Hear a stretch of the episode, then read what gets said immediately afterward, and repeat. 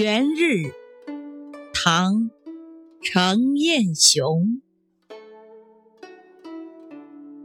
待兴仙棚祝尧商，镜里看经两鬓霜。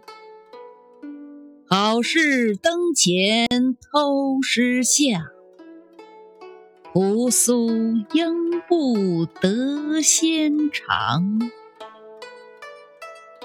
示意夜晚归来，与大家举杯同祝，又以增岁添寿。不经意，却看到镜中的自己已两鬓斑白，正对着镜中自己偷偷笑了起来。